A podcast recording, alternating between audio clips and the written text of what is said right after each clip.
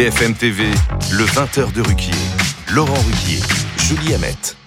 Bonsoir madame, bonsoir monsieur, bonsoir Julie. Bonsoir Laurent, bonsoir à tous. Nous sommes le lundi 11 décembre et c'est officiel, une carpe peut se marier avec un lapin puisque cet après-midi à l'Assemblée nationale, la motion de rejet du groupe écologiste sur la loi immigration de Gérald Darmanin a été adoptée. La motion de rejet, hein, évidemment pas la loi, soyons bien clairs, adoptée par la NUPES, les LR et le Rassemblement national avec les écolos. Oui, les députés de Jean-Luc Mélenchon, d'Éric Ciotti, de Marine Le Pen sont tombés d'accord pour ne pas débattre du projet de loi du ministre de l'Intérieur. Pas pour les mêmes raisons, mais en même temps.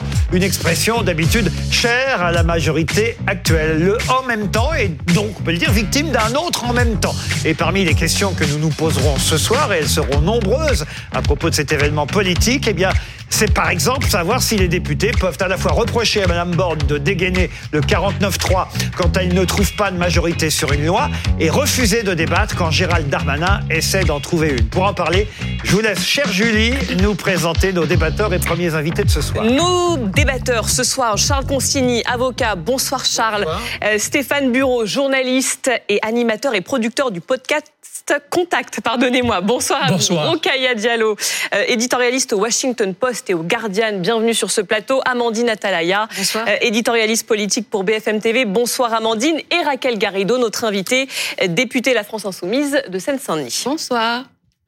Alors Et on donc démarre tout de suite par cet événement politique, car on peut parler d'un événement euh, politique, même si euh, les conséquences pour l'instant on ne les connaît pas vraiment. On sait que M. Darmanin a proposé sa démission au président de la République, qui a refusé cette démission. Exactement. On va tout de suite aller retrouver Loïc Besson à l'Élysée. Gérald Darmanin, Loïc, qui vient tout juste euh, de quitter euh, l'Élysée.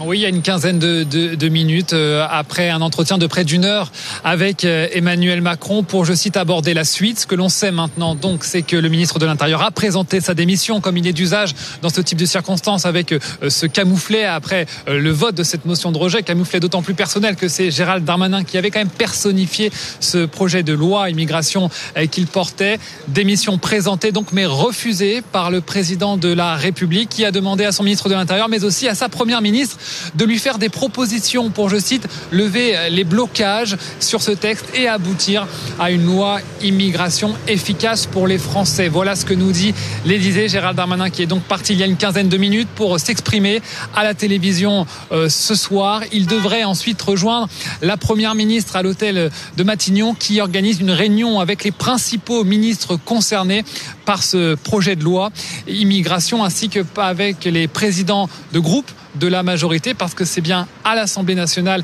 que ça a, fauté. Euh, Elisabeth Borne, qui par la voix de, son entourage dénonce une alliance euh, des, contraires, comme vous en parliez. Et c'est vrai que pour vous raconter euh, les coulisses au gouvernement, il y a encore quelques heures, quelques jours, on était serein sur cette motion de rejet. Il n'y avait même pas de, de sujet à avoir. On imaginait mal comment la droite pourrait voter une motion de rejet des écolos. C'est d'ailleurs cette image qu'on retiendra également de Gérald Darmanin au moment de l'annonce du vote et donc de l'adoption de cette motion de rejet de son texte immigration, euh, ce, sourire très navré et ce bien joué qu'il semble avoir lancé au, euh, au banc de gauche dans l'hémicycle de l'Assemblée nationale. Je peux vous poser une question, Loïc Besson, totalement anecdotique. hein, on va revenir très vite à la loi Darmanin. Mais ce soir, M. Macron devait euh, remettre les insignes de l'officier de la Légion d'honneur à Christian Clavier. Vous avez croisé les bronzés euh, arrivant à l'Élysée ou pas?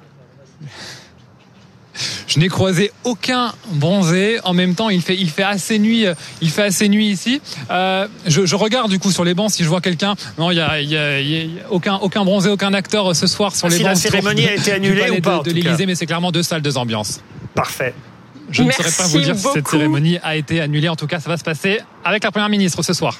Merci beaucoup euh, Loïc Besson. Amandine Atalaya, Gérald Darmanin qui a donc présenté sa démission à Emmanuel Macron, qui l'a rejeté. Mhm. C'est courageux de la part du ministre de l'Intérieur ou c'est l'usage? C'est l'usage. Enfin, là, il a subi un tel camouflet qu'il était obligé d'en passer, euh, qu'il était obligé d'en passer par là. Et Emmanuel Macron, en choisissant de le garder, s'achète pour l'instant une sorte de paix euh, et de calme politique très temporaire, parce qu'il aurait pu choisir de le sortir. Ça aurait voulu dire un remaniement. Avec qui, pourquoi faire. Il dispose d'assez peu de personnalités et de poids lourds euh, efficaces aujourd'hui, c'était compliqué. Et on voit qu'Emmanuel Macron a déjà plus ou moins choisi une solution, c'est-à-dire qu'il veut garder son texte. Il aurait pu choisir de l'abandonner, hein. il aurait pu dire c'est fini, et alors ça ouvrait une crise politique encore plus importante. Emmanuel Macron a dit à Gérald Darmanin et Elisabeth Borne, on garde ce texte et je veux qu'il soit efficace, trouver des solutions. Ça fait mille fois qu'il leur dit euh, trouver des solutions. Il avait déjà dit à Elisabeth Borne, c'était au printemps, qu'elle devait élargir euh, sa majorité, qu'il espérait qu'elle y parviendrait. Moi, elle n'y était pas parvenue. Euh, ensuite, ça a été à Gérald Darmanin d'essayer de le faire. Il n'y est pas parvenu. Et là, il leur redemande l'impossible. Ça veut dire qu'il compte, a priori, renvoyer ce texte au Sénat et à partir de là, euh, faire avec un texte encore plus dur qu'il ne l'était avant. Ça veut dire accepter de travailler avec la droite peut-être davantage. C'est pour l'instant une espèce d'inconnu politique dans lequel on entre. Mais juste une chose quand même, euh, Amandine Atalaya, c'est cette histoire de cinq euh, députés Renaissance, parce que ça m'a beaucoup surpris, parce qu'au fond, euh, c'est eux qui ont fait perdre Gérald Darmanin, parce que manifestement, il a dû gagner quelques voix chez les LR quand même, mais au sein de sa propre majorité, c'est-à-dire la, la, majorité Renaissance, macroniste, soyons clairs, il y a cinq députés qui ont voté le rejet de, de, de de cette proposition, de ce projet de loi. C'est inattendu, parce qu'il a été coulé par sa propre majorité. Hein. Si ces cinq-là euh, avaient été là eh et avaient voté, la motion de rejet était repoussée, elle ne passait pas. Donc c'est quand même assez terrible. Ils ont des questions. On sait qui ils sont et pourquoi. On a les noms des fautifs. Euh, il va falloir qu'ils s'en expliquent. A priori, on peut imaginer qu'ils n'étaient pas très favorables à ce texte oui, tout simplement, et que c'est une forme de, de fronde. Et on n'en a jamais vu pour l'instant de fronde au sein de euh, de Renaissance. Donc ça aussi, c'est nouveau, ça ça en dit long. Et ce soir, on voyait la gêne des premières réactions des, mmh. des députés de la majorité. Euh, ils, ils ne l'ont pas vu venir d'ailleurs, leurs collègues. C'est-à-dire que tout le monde est pris de court et personne n'avait imaginé que ceux-là seraient absents et feraient défection. Mmh. Charles Consigny, un premier commentaire. vous l'avez dit en introduction, euh, je pense que la difficulté, c'est le en même temps dans cette histoire. Euh, parce que euh, cette loi immigration, elle vise à contrôler mieux l'immigration et à réduire l'immigration en France. elle a été droitisée par le Sénat, qui est à majorité euh, LR droite. Et euh, le texte arrivé du Sénat était perçu comme un texte beaucoup trop dur par l'aile gauche de la majorité qui s'est empressé euh, de le, le, pas le vider de sa substance, mais enfin d'enlever quelques mesures qui, euh, moi par exemple, à titre personnel, me paraissent opportunes. Par exemple, le Sénat avait créé une condition de résidence depuis cinq ans sur le territoire français pour percevoir des allocations. ça me paraît pas une mesure d'extrême droite d'exiger que les gens soient là depuis un certain temps avant de pouvoir prétendre euh, à des aides sociales. Euh, ça a été supprimé par l'aile gauche de la Macronie. Donc s'il y a à mon sens, euh, des gens à qui Darmanin ce soir, à qui Gérald Darmanin ce soir peut en vouloir, c'est bien l'aile gauche de la Macronie. Les nouveaux frondeurs, en quelque les, sorte. Les, les Sacha Houlier et autres et autres vertueux autoproclamés de la Macronie qui, à mon sens, ont, flingué son texte. En tout cas, on a une femme heureuse. C'est Raquel Garrido. Ce soir, bienvenue, euh, Mme Garrido. Mais c'est vrai que vous êtes arrivée dans les couloirs heureuse. Oui, j'ai vraiment euh, ressenti une joie intense au moment de, ce vote parce que hum, j'appréhendais les deux semaines euh, qui allaient comme ça s'entamer parce que je, je savais que ça allait être un, festival de, concours, voilà, pour euh, le cliché contre les immigrés. Et ça, c'est quelque chose. Je crois que peut-être quand on est sur les plateaux télé, on réalise pas assez l'effet que ça a à la maison. Les gens qui sont à la maison, qui regardent la télé et qui se sentent directement concernés par ces attaques, par ces fake news, euh, par ces mises en cause euh, très très globalisantes, etc. Et du coup, le fait qu'il n'ait plus la possibilité de saturer le débat public avec ceci, pour moi, euh, est une Pardon de vous dire, le risque, c'est que vous revienne pardonnez-moi l'expression, dans la figure un texte bien plus dur du Sénat, parce qu'on sait que le texte, on, l'a appris il y a quelques minutes, ne sera pas retiré, que M. Macron et M. Darmanin vont continuer à faire travailler les uns et les autres sur ce texte, les sénateurs, et donc vous risquez finalement d'obtenir pire que ce que vous aviez au départ. Ce que les Français ont vu quand même ce soir, c'est ce qui arrive lorsqu'on respecte des règles de standards démocratiques euh, minimales. En fait, on s'est trop habitué à tous ces, ces, astuces constitutionnelles que permet la Constitution de 1958, l'article 47.1 avec son temps contraint euh, et sa possibilité d'ordonnance, l'article 49.3, le, le fameux, qui permet de considérer comme adopter une loi qui n'a pas été votée. Donc, il faut quand même revenir à l'épure des choses. Emmanuel Macron est minoritaire à l'Assemblée nationale. Ça, c'est ni lui ni nous qui l'avons décidé, ce sont les électeurs. En juin 2022, il y a eu une élection. Voilà. Et les- ce sont les Français qui ont décidé de rectifier en juin 2022 la décision qui avait été prise six semaines avant de mettre Emmanuel C'est vrai, Macron mais vous ne répondez pas à ma question. Le texte n'étant pas retiré, vous risquez de vous retrouver avec un texte plus dur que celui que vous aviez. condition, à condition que ce soir, euh, le macronisme ne comprenne pas, n'entende pas la leçon démocratique. Je, je pense Alors. que ce soir, nous avons une respiration démocratique et en, et en réalité, il faut se dire les choses très clairement.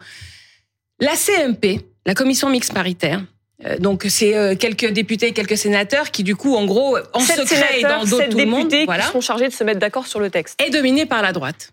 Donc très concrètement, là, ce qui va se passer, c'est que si Darmanin et Macron acceptent la CMP, ils donnent les clés et le, stylo de la loi Alors, à la droite. justement, C'est une humiliation pour Darmanin, c'est pour euh, Emmanuel Macron une, euh, pour moi, un non-sens, et c'est une, c'est une remise en cause fondamentale voudrais- de la démocratie. Et ça, ça a des limites, voyez-vous. Euh. Laurent Ruquier, les Français, je pense, sont attachés à ce que quand ils votent, eh bien, leur vote soit respecté. Donc, ce qui est digne à faire, la chose digne à faire, c'est de retirer ce texte. Alors- retirer ce texte pour respecter. Stéphane Bureau, juste deux minutes. Stéphane Bureau de qui lève le doigt. Stéphane Bureau, parce en qu'il fait, faut faire réagir sur ce qui vient Je d'être dit. sur ce qu'on a économisé, parce qu'une de vos collègues un peu plus tôt disait, je pense, je la cite ici, c'est une économie de deux semaines de discours racistes et xénophobes. Ben, je trouve que c'est congédier rapidement l'exercice parlementaire, c'est-à-dire que de transformer l'analyse au cours des deux prochaines semaines de tous les amendements en prétexte à commentaires racistes et xénophobes, c'est un peu court, non? Dans une logique alors- parlementaire où justement on négocie, on arbitre, semble que vous réduisez l'exercice. Je suis là. je- moi, j'adore ça, parlementer. Nous, les parlementaires, parlementer, il n'y a pas de souci. On a des boutons on, on n'a pas de bouton off. Le problème avec la Constitution de 1958, c'est qu'à l'issue de cet examen et Mhm. de cette délibération, on ne nous laisse pas voter. Euh, sur la loi retraite, si nous avions voté, cette loi aujourd'hui ne, ne serait pas dans l'ordonnancement juridique français. Dans le- voilà. Donc le problème, c'est que moi, nous faire parler, nous faire parler, pour au final nous retirer le droit de voter, c'est une violence antidémocratique que nous ne pouvons pas accepter. Mais On vous y- n'en ferez pas de toute façon d'économie, parce qu'il est très possible que le 49.3 revienne. Mais c'est un problème et ce qui implique par ailleurs du, du coup de maintenir ouverte une autre discussion qui est celle de la Alors. suppression du 49.3 et de, du passage à la sixième République qui est on- la société française ne fera pas l'économie de discuter de nos règles euh, institutionnelles. de donner les toutes dernières informations. Euh, Gérald Darmanin, euh, Amandine Atalaya, qui le dit euh, clairement, cette motion de rejet contre la loi immigration est un échec. Nous devons proposer une suite pour ce texte au président de la République dès demain. On apprend qu'il n'est pas question de retirer ce texte. Ça va donc être deux options soit euh, le gouvernement qui renvoie le projet de loi au Sénat, soit cette fameuse euh, commission mixte paritaire. Il y a un point commun, c'est que le texte, il va être plus à droite. C'est ce qu'on disait. Les deux solutions incluent un texte de toute façon plus à droite. Donc euh, c'est exa- l'exact inverse Mhm. de ce que voulaient au départ les députés qui ont C'est déposé exactement ce que je la viens de vous dire. de rejet. C'est exactement ce que vous venez Mais oui. de dire. En effet, oui, mais admettez avec moi Mais que c'est de la triche. Admettez que c'est de la triche. Si vous avez En tout cas, Emmanuel euh, une très- arithmétique, il faut la Emmanuel Macron respecter. est en tout cas très déterminé parce qu'il aurait pu choisir de prendre du temps. Il n'était pas obligé de décider ce soir, euh, de dire le texte est maintenu et il nous faut une solution dès demain. Il pouvait laisser traîner plusieurs jours, plusieurs semaines. Mhm. Euh, Peut-être si que ça arrivera, Amandine Atalaya, parce que vous savez comment on dit en politique, pas. quand les choses vous échappent, pas. il faut feindre de les organiser. Bah, en attendant, si ils disent par exemple à la commission mixte paritaire, les sept députés et sept sénateurs, où la droite est majoritaire, euh, où on vous confie le bébé à vous de, de travailler, euh, c'est une façon de se débarrasser un peu de ce texte euh, en faisant qu'il Attention, sera... il faut quand même revenir devant l'Assemblée, devant l'hémicycle complet, Tout à fait. non pas pour un grand examen au fond, mais quand même pour le vote du texte sorti de la CMP. Et le problème, c'est quoi? C'est que si c'est complètement, si c'est la droite qui tient la plume, mais vous perdez les voix macronistes. Donc leur majorité, ils veulent quoi? Ils veulent un partie- deuxième camouflet? Oui, mais Rokhaya Diallo n'a encore rien dit. J'aimerais l'entendre réagir. Je suis assez d'accord sur le, le fait que les débats auraient sans doute donné lieu à des débordements euh, xé- xénophobes et racistes. Ce qui me choque euh, dans cette loi et dans ce qu'on, de la manière dont on désigne euh, les personnes exilées, c'est euh, qu'on en parle comme d'abstraction. On entend parler d'appel d'air, on, entend- on entend parler de flux, comme s'il n'y avait pas derrière cela des destins humains. Et en fait, on parle de groupes humains comme si c'était des groupes qui devaient, qui ne devaient leur présence qu'au fait qu'ils devaient, euh, qu'ils devraient servir nos intérêts.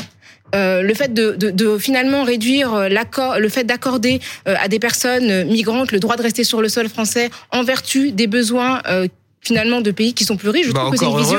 C'est une vision. Qu'est-ce c'est- qu'il y a, Charles Non mais attendez. Non mais Charles, je vous ai pas interrompu. Bah oui, on a on a un texte qui s'appelle la Déclaration euh, universelle des droits Ouais. humains qui donne le droit à chaque individu de se déplacer dans un pays dans lequel Ah il n'est bah, pas né. bah, vous êtes avocat, je pense que vous avez Mais connaissance de ce texte. On n'a qu'à faire qui, une nouvelle qui loi. traité bien et qui sûr, a une Madame valeur Diallo. supranationale Mais par on n'a qu'à faire une nouvelle loi qu'on va appeler la loi Open Bar et on va laisser tout le monde venir vous pouvez faire de dans- l'humour, dans Charles, tous c'est les pays, dans, dans tous les pays qui veulent.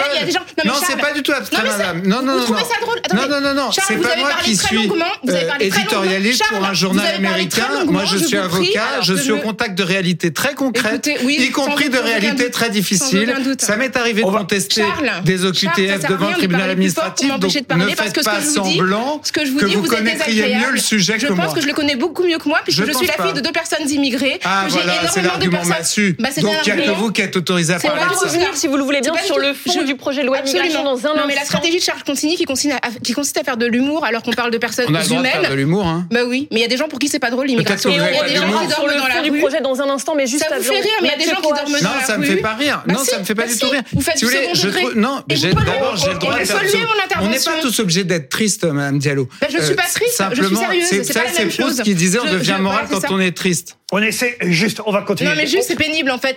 Il y a des gens qui dans la vie effectivement ont les moyens de rigoler de ce sujet et il y a des gens qui actuellement dorment dans la rue parce sont c'est votre cas, bien sûr. Vous parce dormez qu'ils dans la sont rue après l'émission. On n'est pas obligé de parler pour soi à chaque fois. Alors, ah vous venez de dire le contraire. Vous dites une chose et s'il vous contraire. Non, ce que j'ai dit c'est que le sujet de l'immigration était avec plus de on est là jusqu'à qu'avec vous. 21h Non ensemble. c'est pénible. En Donc, fait, vous c'est savez, il a aussi de la proximité avec les Français. Non, ce sujet, il a aussi de la proximité avec les gens qui subissent une immigration qu'ils jugent trop trop importante. c'est sans doute. Et vous devez aussi respecter, Madame Diallo, les gens. Vous c'est devez aussi respecter les gens qui c'est sont de nationalité Ce que vous devez me voir française comme moi et et qui comme vous, considèrent qui qu'ils doivent avoir la maîtrise de leur destin. Alors, Les. Français ont le droit de maîtriser On a leur jusqu'à destin. Suis 21h, désolée, Charles. Je suis désolée, il y a un truc qui va pas là. C'est que Charles Consigny s'est exprimé très très longuement sans être interrompu et que dès lors que j'ai exprimé une opinion qui, lui- qui ne lui plaisait pas, il a fait euh, du second degré, de l'humour. Il n'a absolument, Oh il absolument, On va- il ne m'a absolument on vous jamais promet laissé qu'on va vous redonner la parole, Non mais c'est pénible en fait. Ah, mais- on vous promet qu'on va vous profondément donner la parole, mais on voudrait avoir les dernières informations sur ce qu'a dit Monsieur Darmanin ce soir. Et, et Mathieu Coache nous a rejoint pour ça. C'est à vous. On- voilà, je, je, je mets le, j'agite le drapeau blanc pour euh, que les choses se calment sur ce plateau et on va reprendre, je vous promets, on va reprendre le débat et on va vous donner la parole tout de suite après. Alors surtout que ce qui va peut-être vous rassurer tous, c'est qu'on a un peu l'impression en écoutant le ministre de l'Intérieur ce soir au 20h TF1 qu'il ne s'est pas passé grand-chose finalement. C'est pas circulé, il y a rien à voir, mais c'est euh, ça a duré très peu de temps d'ailleurs. C'était une interview qui a été assez courte, cinq minutes environ. Alors certes, euh, Gérald Darmanin reconnaît un échec personnel, mais il nous dit que ce texte va continuer son chemin constitutionnel. Donc ça n'est pas la fin qui avait été euh, attendue par certains si la motion de rejet était euh, votée. Le président nous a demandé de trouver cette ligne de crête. Je suis à la disposition du président. Euh, ce soir, nous voyons la première ministre parce que Elisabeth Borne a donc donné rendez-vous à des ministres pour essayer de trouver des compromis. Ce qui, est intéressant quand on regarde cette interview, c'est qu'on a l'impression d'écouter Gérald Darmanin après la réforme des retraites. Pen- Pendant la réforme des retraites, revit exactement le même feuilleton de ce gouvernement qui veut trouver une voie de passage. Euh, ce soir, c'est sûr qu'il y a un échec qui a été euh, reçu, mais qui n'est pas euh, une fin pour ce texte. Donc ce soir, nous voyons la Première ministre. Personne ne comprendrait que nous ne prenions pas nos responsabilités. Je les prendrai tant que je suis ministre de l'Intérieur jusqu'à la dernière heure. Est-ce qu'il faut dissoudre La question a été posée à Gérald Darmanin? Ce n'est pas à moi de répondre. Après euh, les retraites où les républicains n'ont pas pris leurs responsabilités, après l'immigration, on voit que les républicains font la politique du pire. La faute est renvoyée aux républicains. Que j'essaie de comprendre quand même, euh, Amandine, Natalia, ou euh, peut-être vous, Mathieu Coache, parce que mes, mes cours de droit constitutionnel sont très très loin. Le 49.3, c'est à partir de quand euh, euh, que, que le gouvernement pourrait éventuellement l'utiliser euh, maintenant, dorénavant, parce qu'au fond, là, ça y est, c'est plus possible, mais ça va être à nouveau possible. À partir de quand et comment? Bah, c'est- c'est dans la version où le texte repart au Sénat. Mmh. Ensuite, il reviendrait à l'Assemblée durcie. Mhm. Et alors, le gouvernement peut plus tard euh, utiliser, euh, s'il n'y a pas de motion de rejet, parce qu'il peut à nouveau y avoir une motion de rejet, euh, il peut après décider d'utiliser un, un 49.3 éventuellement. Il y aura une commission mixte paritaire avant. Et donc, s'il n'y a pas de, de solution trouvée dans cette commission mixte paritaire, le, le, le texte sera abandonné. Si euh, s'il y en a une, ça revient dans l'hémicycle et à ce moment-là, euh, c'est là que le gouvernement peut utiliser le 49.3. Ce C'est compliqué dit- parce que ce ce sont que des dit la Constitution, si je peux juste me Bien permettre, c'est que dans une session ordinaire, c'est-à-dire la période qui couvre de octobre à, à juin, le gouvernement, pour les lois ordinaires, peut utiliser une fois l'article 49 alinéa 3 qui permet, comme je disais tout à l'heure, de considérer comme adoptée une loi qui n'a pas été votée. Alors pourquoi on a l'impression qu'alors qu'ils ont le droit qu'à un one shot, si je me permets l'expression, euh, on le voit tout le temps. C'est parce que ce que dit aussi la Constitution, c'est que dans les textes de nature budgétaire, là, ils ont le droit d'utiliser euh, plus souvent. Mais attention, euh, il y a actuellement un débat constitutionnel qui est pendant devant le Conseil constitutionnel. Pourquoi? Parce que sur euh, une des lois, la loi de, programmation euh, euh, de, de, des finances, qui n'est pas une loi budgétaire, le gouvernement, il, y a, il y a quelques jours, a utilisé le 49.3. Donc nous considérons, et de nombreux constitutionnalistes considèrent qu'ils ont déjà utilisé en fait leur possibilité d'utiliser le 49.3 pour une loi ordinaire. Le Conseil constitutionnel doit donner une réponse sur ce sujet rapidement. Alors j'ai zéro confiance dans le Conseil constitutionnel puisqu'ils ont validé puisqu'ils ont validé l'utilisation de l'article 47.1 pour la loi retraite, alors que c'était, ça permettait, euh, souvenez-vous, euh, de faire passer pour un PLFSSR, c'est-à-dire un projet de loi de financement de la sécurité sociale rectificatif, ce qui était en réalité une loi de, de, de, de, nouvelles règles sur l'âge de la mais donc, retraite. en, en résumé, le gouvernement, lui, considère, conteste ce que vous dites, et considère qu'il peut utiliser euh, le 49 Mais Parce c'est que possible. s'il Parce que le gouvernement- c'est possible. Et il y a juste quand même une énorme différence avec les retraites, c'est que les retraites, les Français n'en voulaient pas de cette réforme, les syndicats n'en voulaient pas. Là, sur cette réforme, les Français, en tout cas dans les sondages, ils veulent de cette réforme. Écoutez, Et je suis Emmanuel pas Macron certaine va de ça. là-dessus pour dire que son texte a de la légitimité. Moi, je ne suis pas certaine de ça parce que, voyez-vous, ce que j'observe dans les le différents pays où il y a eu des politiques euh, publiques xénophobes, la, la, la nature des gens, c'est l'hospitalité. L'hospitalité, c'est un principe qui existe dans toutes les religions, dans toutes les civilisations.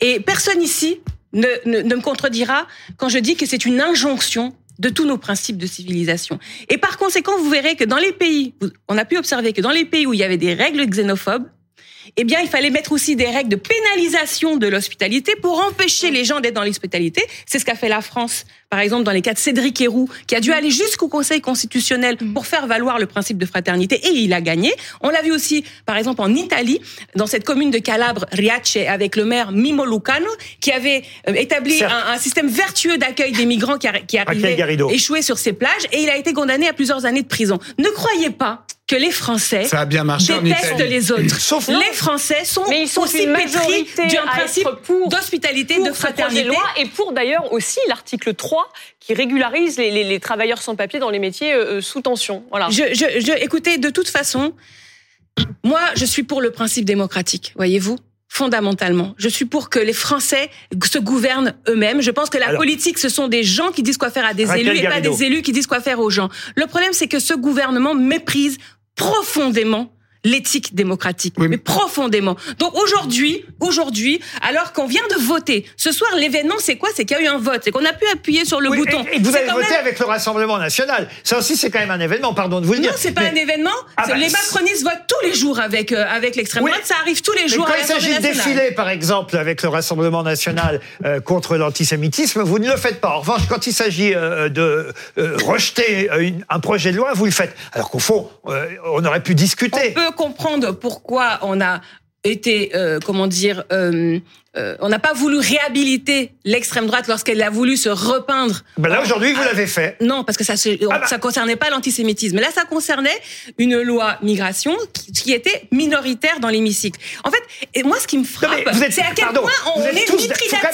sur la violation des Sauf règles qu'il faut rappeler démocratiques. aux téléspectateurs à Kerry Garrido, parce que là, on a l'impression que tous ceux qui ont voté contre euh, cette, ce projet de loi, enfin le fait qu'on en discute en tout cas, tous ceux qui ont voté cette motion euh, de De rejet rejet. de, de- de- du projet de loi, faut être clair, euh, tous ceux-là sont tous d'accord. Et en Mais fait, non. mais justement, Personne ne oui, mais c'est ça. le problème. Personne ne pense ça, vous l'avez dit Ah bah, vous-même. personne ne pense ça, il faut le rappeler quand même. Mais parce que... personne ne pense que je suis d'accord avec le Rassemblement national. Alors justement, pourquoi vous votez ensemble contre un- projet Av- qui avec faisait lequel je finalement, ne suis pas d'accord. qui faisait finalement non, qui Donc- faisait la part des choses non, non, ça, non. entre Il faisait pas du tout la part des choses. Si, Pas- si. Absolument pas, Laurent Ruquier. Absolument pas. Faisait la part des choses Absolument pas. C'était d'abord pourquoi? La preuve qu'il faisait la part des choses, je vais vous dire pourquoi. La preuve, c'est que, euh, on va dire, l'extrême droite n'était pas euh, favorable à ce projet.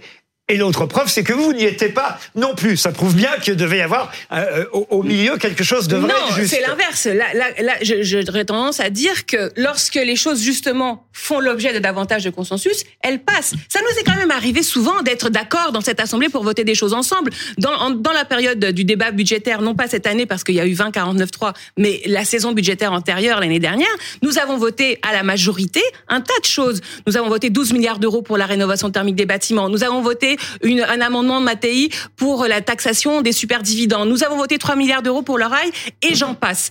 Et tout ça, Bureau ça a été réagir. Enlevé pas- par on va pas 49. faire la Alors, ne nous habituons et pas, ne nous habituons pas, c'est ça, c'est mon message fondamental.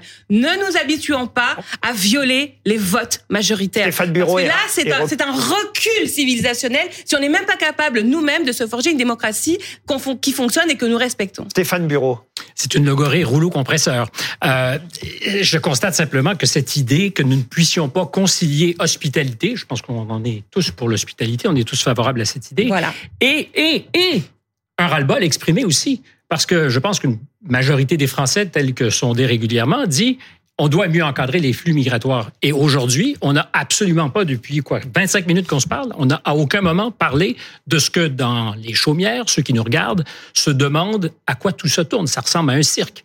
Et on n'a pas pour autant réglé ces questions assez importantes, fondamentales, qui d'ailleurs ne sont pas que des questions françaises. C'est vrai aux États-Unis. Euh, je vous rappellerai qu'un illuminé ou qu'on prétendait illuminer en 2016, Donald Trump, s'est fait élire spécifiquement sur cet enjeu en disant attention, faut faire gaffe. Donc Oui, sur le mur, etc.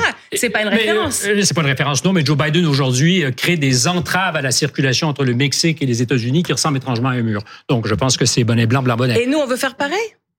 Euh, ben, ça serait difficile. Vous contrôlez pas vos frontières déjà à l'intérieur de l'Europe. vous, C'est assez vous- difficile. vous de avez un tort. Vous avez tort. Les, les- vrais, oui, sur le contrôle des frontières. Il y a très peu de, de Euh, voies Je pense que M. Darmanin, légales. dans son projet, a- disait nous pourrons un peu mieux contrôler les véhicules à l'entrée. Ça, ou c'est ce que dit M. Darmanin. M. Darmanin a même dit, en fait, que cette loi allait nous libérer du terrorisme, alors que c'est pas une loi sur la sécurité. Donc, M. Darmanin raconte aussi n'importe quoi. Bon, la, la réalité, c'est que dans ce pays, c'est pas facile d'immigrer. Alors, un, un peu Rocaille Diallo quand même, parce Et que je constate promis que de... ouais, j'ai été la seule à avoir vu le traitement de fa- faveur Voilà. de l'in- de l'interruption intempestive. On vous intempestive, euh, Voilà. Alors moi, je voulais, je vais répéter du coup ce que j'ai dit puisque j'ai pas eu l'occasion de me- m'exprimer, euh, m'exprimer comme je le voulais. Euh, rappeler des principes qui sont des principes humains. Euh, la Déclaration universelle des droits humains dit son- dans son article 13 que toute personne a le droit de quitter un pays, de quitter son pays et d'y revenir. Euh, Raquel Garrido a rappelé très très justement que notre conseil, que notre le Conseil constitutionnel a consacré le principe de fraternité en le liant à l'accueil des personnes migrantes. Et je crois que le débat que nous avons en ce moment est un débat qui déshumanise, parce que l'on parle des migrants comme de flèches, comme de flux, comme de personnes qui constitueraient un appel d'air, et on ne parle pas des êtres humains qui se déplacent pour des raisons qui sont des raisons diverses. Depuis euh, les années 1980, on a eu plus de 20 lois euh, relatives à la migration. Ces lois, en vérité, ont pour objectif de communiquer et d'asseoir, pour, pour Gérald Darmanin, euh, une posture, mais non absolument pas pour objectif de véritablement réguler l'immi- l'immigration. Ce que l'on sait et ce que disent tous les chercheurs, c'est qu'aucune loi n'empêche quiconque de migrer. Si une personne veut migrer pour des raisons qui sont liées à un contexte politique difficile, pour des raisons climatiques, ce qui va arriver de plus en plus souvent, pour des raisons familiales, la personne migrera quelle que soit la loi. Le fait d'ajouter des, des barrières à la migration, ça produit la conséquence de la mise en danger des personnes. Les personnes euh, qui euh, voudront euh, absolument migrer prendront de plus en plus de risques, plus on établira des barrières. Et on a d'ailleurs vu comment en Europe, euh, il y a deux ans, dans la Manche, 27 personnes euh, se sont noyées avec euh, une inaction des secours qui n'ont pas cherché à les sauver. Donc la vérité, c'est que ce type de loi, en fait, nous rend complices de la mort de milliers de personnes, alors que nous-mêmes, en tant que Français, puisqu'on a rappelé notre nationalité, on peut absolument migrer dans tous les pays, qui sont les pays dont viennent ces migrants dont nous ne voulons pas. Nous, grâce à notre passeport et à nos privilèges, on peut absolument s'établir dans la quasi-totalité des pays du monde. Mais en respectant les règles d'accueil. Bah, en fait, il y a des règles d'accueil. Les, ces pays, pensez- ces pays ne, nous êtes pas dit- de la même manière, Mais en fait. est-ce que vous si vous voulez aller au Mali, vous, vous- vous- bon, peut-être pas le Mali en ce moment, mais si vous voulez aller, euh, par exemple, au Sénégal et que vous êtes français, vous n'aurez pas la même difficulté, mais même pour aller faire du tourisme, qu'un Sénégalais qui veut venir visiter euh, la, la- la France pour des raisons touristiques. Donc il y a quand même une inégalité qui est On très laisse parler forte. Stéphane Mais un cas de figure, tout simplement, euh, au nom de cette urgence climatique, est-ce qu'on devrait se faire à l'idée collectivement partout, chez nous, chez nous, l'Europe, euh, au Canada, euh, se faire à l'idée que tout le monde peut cogner à la porte et que ça ne doit pas être encadré? Alors, moi, ce que je trouve intéressant dans ça, c'est que les pays qui sont responsables du changement climatique Ah, sont nos pays. Et les personnes qui sont les plus affectées sont les pays Mais les plus pauvres. mais vous répondez Donc, pas à la question. Donc, Parce que la est-ce réponse, c'est que bien sûr qu'on a une dette climatique envers ces pays. Évidemment qu'on doit Donc accueillir les cette dette personnes. climatique, on la paie aujourd'hui. Bah, bien sûr qu'on la paie puisque c'est nous qui l'avons Charles Consigny, pourquoi vous faites oh là là là Je suis un peu effaré parce que. Quelle surprise. euh, C'était très Diallo. étonnant. Parce que je, je sens chez vous une espèce de. Enfin bon, une espèce d'animosité de principe. vous sentez très mal, Charles. Euh, Consigny. non, non, je me sens très bien, mais je. vous je- sentez. je- je- Ah, vous vous sentez. Je sais pas quel est votre état moral. je- J'espère que je sens beaucoup. pas si, si mal. Euh, je, je, pas mauvais en tout cas. Un mais sentiment, sans doute. J'ai le sentiment, oui, que vous, que vous, finalement, vous avez une espèce de détestation contre ces pays que vous tenez pour responsables de absolument tous les Contre problèmes, Vous pensez que je déteste mon pays? De tous les problèmes. Vous pensez que je déteste oui, mon pays, oui, oui, je pense un Qu'est-ce qui peu. vous fait penser ça? Bah, vous lui imputez la responsabilité de tout ce qui va mal COP28, Ça, c'est dans les pays ça d'émigration. s'appelle le rapport du GIEC. C'est pas C'est-à-dire- Rocaille Diallo voilà, qui a donc, la, France, la France est responsable à la fois euh, de euh, du réchauffement climatique, euh, des séquelles de l'histoire, et donc à ce travailler titre, à et donc, empêcher à ce le réchauffement climatique pour éviter à ces ce migrations-là. Est-ce qu'on peut tomber oui, d'accord voilà, là-dessus voilà, donc la France est responsable de tout. J'ai pas dit la et donc elle hein. doit payer indéfiniment une dette absolument sans ce fin. sont les gouvernants, Moi, je- ce sont les gens qui décident de comment fonctionne la production et l'économie. On n'est pas au politburo, même Garrido, donc vous ne parlez pas toute seule sur ce plateau. Moi, Ça je va, voudrais rappeler va. quelques faits. On vous a beaucoup. Il est bâillonné. Je voudrais vous rappeler Chaton. quelques faits désagréables. D'abord, j'estime que les Français ont le droit d'être maîtres de leur destin, Mais je suis contrairement française- à ce que vous Je prétendez. suis française comme vous, Charles Consigny. Oui, J'ai le droit eh d'avoir ben- une opinion qui n'est pas la vôtre. Bah, oui, notamment mais vous, en élisant des représentants qui vous votent. Voulez, vous voulez déposséder les Français de leur destin. Non, je veux rappeler la Bah France non, ses en, en principes et à ses valeurs. considérant qu'ils n'ont plus, et vos discours franchement euh, à la mort moelle-neu, gnangnan sur le thème, on est pour Ah l'hospitalité. bah oui, les droits de l'homme, c'est gnangnan. Oui, on est pour l'hospitalité, Bah oui. mais il y a un moment donné. Ça s'appelle la euh, Révolution a- française, Mais hein, les non, droits de mais l'homme. oh là là. C'est- Et c'est notre et histoire. Et c'est moi qui interromps mon je- je me interlocuteur. venge un petit peu. Bon, ah Je voilà. Donc vous êtes Alors, à la fois, à, à la fois, à la fois euh, belliqueuse et vengeresse. C'est c'est formidable. Et c'est avec un peu d'humour C'est aussi, ce qu'on voyez. appelle les droits de l'homme. C'est formidable. Moi, malheureusement, les, les Français ont le droit de constater aussi, et sans être taxés de racisme, de xénophobie ou autre, que l'immigration n'est pas forcément porteuse que de choses positives, qu'elle est aussi porteuse de beaucoup de déséquilibres. Moi, je prends les chiffres de l'INSEE. Ils vous feront pas plaisir. Ils sont inattaquables. C'est les chiffres de l'INSEE. En 2017, vous aviez 41% des Algériens de plus de 15 ans, 42% des Marocains et 47% des Turcs vivant en France qui étaient chômeurs ou inactifs, ni en emploi, ni en études, ni en retraite. C'est désagréable, mais c'est comme ça. Ça, c'est la réalité factuelle.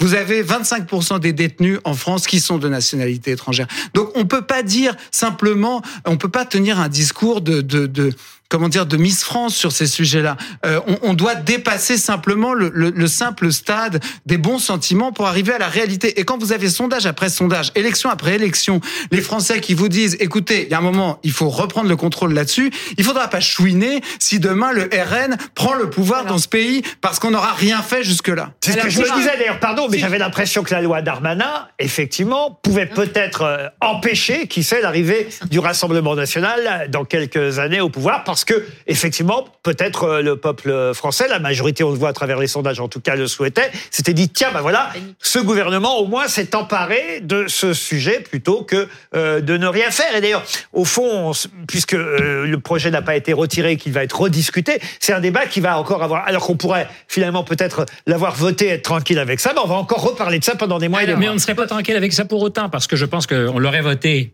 dans l'État. Un an plus tard, deux ans plus tard, on serait à reparler d'immigration. Je pense que ça n'aurait rien réglé. Alors, si je peux me permettre, juste pour répondre à ce que disait Charles Consigny, en faisant le lien sur les questions de sécurité et les, et les questions de migration, euh, qui est l'ancienne hein, de, de Darmanin, c'est comme ça qu'il est entré dans cette loi, alors que quand on la regarde, il s'agit absolument pas d'une loi sur la sécurité, c'est une loi qui n'apporte pas un seul iota de, de, de moyens supplémentaires, par exemple, à la lutte antiterroriste ou, ou, à, ou à la prévention de la délinquance ou de la criminalité. Non, je elle rappelle, par plus exemple, d'expulsions, je- elle limite le regroupement Est-ce que je familial. peux juste faire une démonstration Ce que dit factuelle Gérald Darmanin, je me permets un chiffre, elle permettrait d'expulser 4000 euh, Voilà. étrangers Personne- délinquants supplémentaires par an. C'est ce Voilà. que dit Gérald Darmanin. Voilà. Donc, alors, par exemple, prenons euh, une catégorie, les homicides. D'accord? Les meurtres. En 2022, c'est 959 personnes en France qui ont été tuées. D'accord? Eh bien, 80%, 82 même de ces meurtres sont commis par des Français. Alors, vous allez me dire que la façon de lutter contre la criminalité, c'est d'aborder ce, cette- cette- cette- ce comportement humain hein, qu'on condamne tous par la porte d'entrée de la nationalité des gens et de leur statut administratif. Vous êtes déjà allé Moi, je dis que c'est une Garrido Ben oui, ben c'est mon métier, donc vous devriez le Elle- savoir. ben, vous êtes- donc, vous pardonnez-moi, pardon, là je vous donne des chiffres qui sont les chiffres du ministère de l'Intérieur. Les femmes, nous les femmes, pardon, qui sommes tuées, d'accord? Pareil, 2022.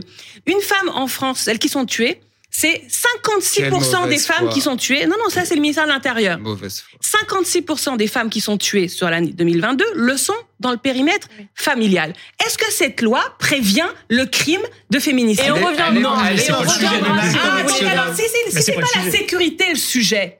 Alors pourquoi on parle de migration sous l'angle de les tracas que ça apporte aux gens? Quel est le tracas? Le tracas c'est quoi? C'est de devoir enjamber un pauvre quand il est dans la rue? Mais alors dans ce cas-là, monsieur, qu'est-ce que ça vous est égal que cette personne que vous enjambez dans la rue soit de nationalité française ou non? Si vous fermez votre cœur à l'empathie, à la solidarité, c'est pareil que ce soit vis-à-vis d'un Laissez Français ou vis-à-vis Stéphane Bureau qu'on d'un immigré. entendu. Ce que nous devons faire, c'est vous nous assurer, c'est de nous assurer tous de pouvoir ensemble s'assurer que bah les gens sont logés, les gens apprennent le français, les gens aient accès à l'autonomie et l'emploi. L'immigration est industrieuse. Eh Oui, c'est je vais vous facile dire que d'ailleurs de faire ça. alors pour le coup là, je prends ma casquette d'immigré puisque moi je suis arrivée dans l'avion, je fais partie des quelques euh, députés qui sommes vraiment immigrés.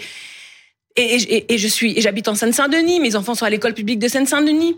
Les gens travaillent dur.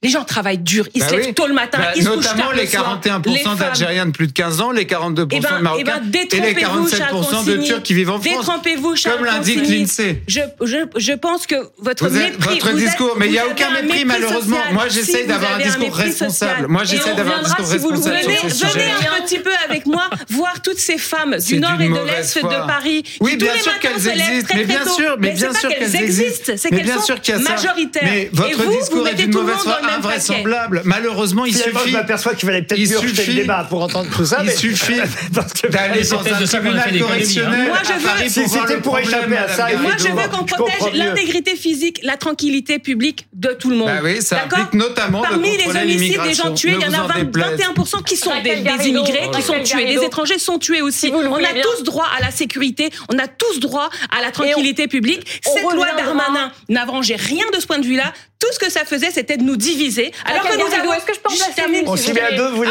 On s'y met à deux. J'étais, pardonnez-moi si je peux me permettre, parce qu'on On a année, reporters qui nous aussi. Je Comme dirait le président du Sénat, C'est- ah non, ah non. j'ai dit chut. Cette moi. année, cette année, nous avons vécu un moment fort d'unité des Français avec ces mobilisations au printemps sur euh, contre la loi retraite.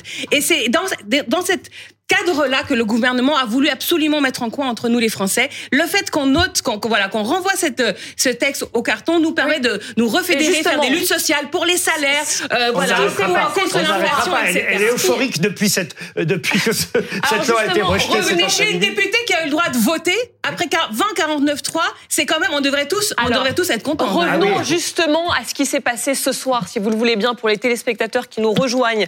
Euh, le projet de loi immigration qui a donc été rejeté par les députés avant même son examen euh, dans l'hémicycle. L'Assemblée nationale qui a euh, adopté par 270 voix contre 265 une motion de rejet avec les voix de la gauche, des Républicains et du Rassemblement national. On va tout de suite aller retrouver euh, Perrine Vasse qui nous attend à l'Assemblée nationale. Vous avez, vous, assisté vraiment à un coup de théâtre ce soir? Oui, et surtout, en fait, un suspense bien entretenu tout au long de la journée par euh, les députés des Rassemblements nationaux et des Républicains, parce que chacun de ces groupes, eh bien, avait donné euh, l'ordre d'avoir une réunion de groupe en milieu d'après-midi, juste avant la séance, et surtout, eh bien, de ne pas donner son vote aux journalistes pour que le gouvernement reste dans le flou jusqu'au bout. Le Rassemblement national, donc, qui a eu sa réunion de groupe à 15h30, en sortant pas un mot des députés. Idem pour les Républicains. En réalité, ces deux groupes se regardaient parce que cette motion de rejet, avait une chance de passer uniquement si ces deux groupes la votaient. À 16h, donc, quand le ministre de l'Intérieur, Gérald Darmanin, débute son discours, eh bien, il ne sait pas euh, si cette motion de rejet sera votée ou pas. Et tout au long de son discours, et même ensuite, une fois que la motion de rejet a été présentée, avant qu'elle ne soit votée, eh bien, on a vu un Gérald Darmanin jeter ses dernières forces dans sa bataille pour essayer de faire renverser un vote. C'est votre responsabilité. Les Français veulent de ce texte. Ce serait l'alliance de la carpe et du lapin.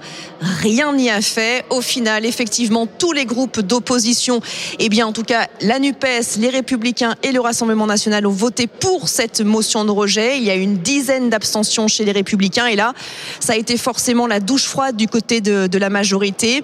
On s'en doutait, mais beaucoup étaient dans le déni, me disait un député euh, de Renaissance en hors micro. Ils ont fait une petite euh, réunion euh, juste à l'issue sans Gérald Darmanin qui était déjà parti à l'Élysée pour voir le président de la République. Et aujourd'hui, eh bien, au sein de la majorité, il y a certains qui ne veulent plus entendre parler de ce texte. Nous n'avons pas de majorité sur ce texte.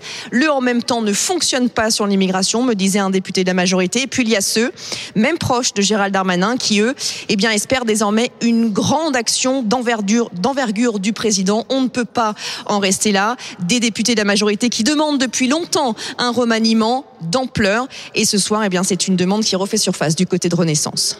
Merci beaucoup, euh, Perrine Vasque. Ce qu'on sait ensuite, c'est que Gérald Darmanin s'est rendu à l'Élysée, Mathieu Coache, qu'il a présenté sa démission qu'elle a été rejetée. Voilà, c'est ce qu'il a expliqué euh, sur le, plateau de nos confrères de, de, TF1. Le président de la République a refusé ma démission. Euh, L'immigration a été prise à défaut dans le débat public par une alliance des contraires à l'Assemblée nationale. Et la suite de cette interview qui a été assez courte, eh bien en fait, c'est que Gérald Darmanin explique que les choses vont reprendre leur cours. Donc il nous explique que euh, nous devons trouver une ligne de crête avec Elisabeth Borne dès ce soir. Il y a une réunion qui a lieu en ce moment à Matignon avec des ministres concernés, dont Gérald Darmanin, dont la Première ministre, pour essayer de trouver des solutions. Nous devons proposer une suite pour ce texte au président de la République euh, dès demain. Euh, donc le, le, finalement, c'est, cette affaire euh, que personne n'attendait, il faut bien dire que dans l'entourage du président de la République, dans le gouvernement, les conseillers, les députés, vous discutiez avec n'importe qui, il y a encore 24 heures, personne n'imaginait que cette motion de rejet puisse être votée. Et ce que dit le ministre de l'Intérieur ce soir, eh bien, c'est que les choses vont continuer. On a un peu de mal à comprendre comment elles vont continuer comme avant. Euh, il s'est pas rien passé ce soir. Le président sentait qu'il y avait quelque chose qui n'allait pas. Vous vous rappelez qu'il y a quelques jours dans euh, Le Monde, il a proposé un grand rendez-vous avec les Français pour chercher l'unité. Je n'ai plus les, les, mots exacts. Euh, il y a quand même un, un souci. Et effectivement, Perrine Vasque le disait, autour du président de la République et, et, et surtout dans, dans, les ministères et à l'Assemblée, certains se demandent si ce n'est pas le moment de faire un Big Bang et enfin euh, de faire ce remaniement qui traîne depuis des mois maintenant, des, des semestres. Madame Edwige Diaz nous a rejoint. Vous êtes députée de la Gironde, vice-présidente du Rassemblement national. Alors, vous votez avec les écolos maintenant au Rassemblement national? C'est pas la première fois, vous savez. Euh, nous, notre ligne, elle est claire. Euh, nous votons tout ce qui va dans le bon sens que ça soit euh, des projets de loi euh, présentés euh, par le gouvernement, que ça soit des propositions de loi qui émanent d'autres groupes politiques, que ça soit des motions de censure ou que ça soit des motions de rejet. Et la pardon, hein, mais justement là vous avez voté contre. Oui. Il me semble un projet de voilà immigration qui allait plutôt dans le bon sens, pas suffisamment à votre goût, j'ai bien compris, mais quand même plutôt dans le bon sens. Euh... Contrairement à ceux qui ont voté avec vous, qui eux estimaient que euh, ce projet de loi était trop à gauche. Donc vous voyez bien quand même qu'il y a un problème là. Alors le ce projet de loi n'allait pas du tout dans le bon sens, précisément parce que ce projet de loi aurait permis de créer davantage de filières d'immigration qui auraient constitué un inédit appel d'air. Je rappelle que ce projet de loi, tel qu'il est arrivé à l'Assemblée nationale, avait rétabli l'aide médicale d'État, alors qu'à peu près trois quarts des Français veulent la supprimer. Mais vous avez entendu Gérald Darmanin loi... en introduction justement dans son propos aujourd'hui, oui. euh, en arrivant à l'Assemblée nationale, a dit qu'il était prêt justement à, à, vous tendre la main ah, là-dessus. Oui, mais j'aurais bien aimé, euh, euh, Madame, j'aurais bien aimé qu'il euh, se saisisse des 45 heures de débat que nous avons eu en commission. Il aurait pu se saisir de ces 45 heures euh, pour accepter des amendements du Rassemblement national, par exemple. Mais Monsieur Darmanin est aux manettes depuis un certain nombre d'années, et nous, avec Marine Le Pen, nous lui avons formulé déjà un certain nombre de propositions de loi. Une proposition de loi, par exemple, visant à lutter contre l'idéologie islamiste, il l'a refusée. Vous savez que Marine Le Pen est très attachée à la présentation d'un référendum sur l'immigration aux Français. Monsieur Emmanuel Macron a aussi balayé d'un revers de la main notre proposition. Donc c'est vrai que Monsieur Darmanin, avec ses bonnes intentions euh, visant la co-construction, arrive quand même un petit peu tard. Le en même temps n'a manifestement pas marché aujourd'hui. Bienvenue Benjamin Lucas. Vous êtes le député écolo qui a, dépo enfin, déposé, qui a défendu, en tout cas dans l'hémicycle aujourd'hui, avec vos camarades écologistes, euh, ce, cette motion de rejet préalable. Euh, c'est d'ailleurs par tirage au sort que vous avez, vous, vous preniez un bulletin de loto cette semaine parce que c'est vous qui avez gagné. Je vais jouer en sortant. Ouais. Parce qu'il y avait deux motions de rejet, une déposée par LR, une par les écolos, et c'est le tirage au sort qui vous a désigné vous comme étant, on va dire, les dépositaires de cette motion de de, rejet. Euh, vous êtes content du résultat alors, j'imagine? Oui, je suis fier qu'on ait empêché euh, un mauvais texte qui a été construit pour de mauvaises raisons. Moi, je partage pas l'analyse qui a présidé à la rédaction de ce texte, qui consiste à reprendre les thèmes et les termes que l'extrême droite a insufflés dans le débat public depuis 30 ou 40 ans, à nous faire croire que nous serions sous la menace d'une submersion migratoire. Euh, voilà, Monsieur Darmanin qui dénonçait une alliance de la carpe et du lapin. Moi, je ne me suis allié avec personne. J'ai passé la moitié de mon discours, d'ailleurs, à, combattre et à critiquer ce racisme d'atmosphère qui s'installe dans la société aujourd'hui. Je constate voilà, que lui, voilà ce pourquoi vous avez voté. Hein, vous entendez là, parce que c'est pour ça que c'est intéressant de vous entendre tous les deux en même temps sur le même plateau. Lui a repris méthodiquement tous les slogans du Rassemblement national depuis une dizaine d'années. Non, mais euh, il faut faire un peu d'exercice de, de, de, ce qu'est le Parlement. Une motion de rejet, il n'y a pas de texte. C'est-à-dire qu'on n'a pas demandé, j'ai pas demandé à mes collègues de voter pour ma vision de l'immigration. Je sais bien qu'elle est minoritaire dans l'Assemblée nationale. Je suis quand même lucide. Le, le, le, le bonheur d'avoir euh, gagné ce vote ne me fait pas perdre la raison. Le vote était simplement de constater arithmétiquement qu'il n'y avait pas de majorité pour ce texte à l'Assemblée nationale. Or, c'est une réalité. Il y avait plus d'opposants à ce texte que de gens pour le soutenir. C'est comme un référendum. Pour ou contre, vous avez des, Sauf voix, que vous avez des vais... voix qui se mêlent. Ça ne veut pas dire qu'on partage un Sauf que, histoire de pas répéter la même chose euh, de, de, ce que j'ai pu dire tout à l'heure à Mme Garrido, sauf que au fond, le texte risque de vous revenir euh, de façon, on va dire, plus, plus, plus difficile, plus dure, et il fera peut-être plus plaisir à votre voisine d'en face qu'à vous-même quand il vous reviendra. Il n'y a pas de majorité pour voter le texte du Sénat les LR sont 62 à l'Assemblée nationale. De la même façon qu'il y a dans la majorité présidentielle bien des gens qui n'accepteront pas euh, ce, ce, texte et cette version euh, du Sénat. Euh, donc c'est comment dire tout ça c'est de la c'est de la fiction. En revanche, oui, il serait responsable que le non, ministre de l'Intérieur prenne acte du vote qui a un, qui est intervenu cet après-midi, qu'il retire ce projet plutôt que Amandine de Atalaya a voulu intervenir. Il suffit que la droite s'abstienne et que le Rassemblement national s'abstienne. Ça suffirait pour que le texte passe à la fin. Écoutez, on nous un a texte dit plus à droite. Ça c'est fait comme un, ça, ça fait un an qu'il essaye, le ministre de l'Intérieur, y compris de durcir son texte. On a vu, regardez, l'aide médicale d'État, il avait d'abord donné son blanc-seing au Sénat. Et puis là, aujourd'hui, il a refait des promesses euh, en disant à LR, en fait, je vais faire rentrer votre programme par pans entiers. Ça n'a pas fonctionné. Donc je vois pas pourquoi demain euh, fonctionnerait ce qui n'a pas Parce fonctionné qu'on repart hier. sur un texte plus dur.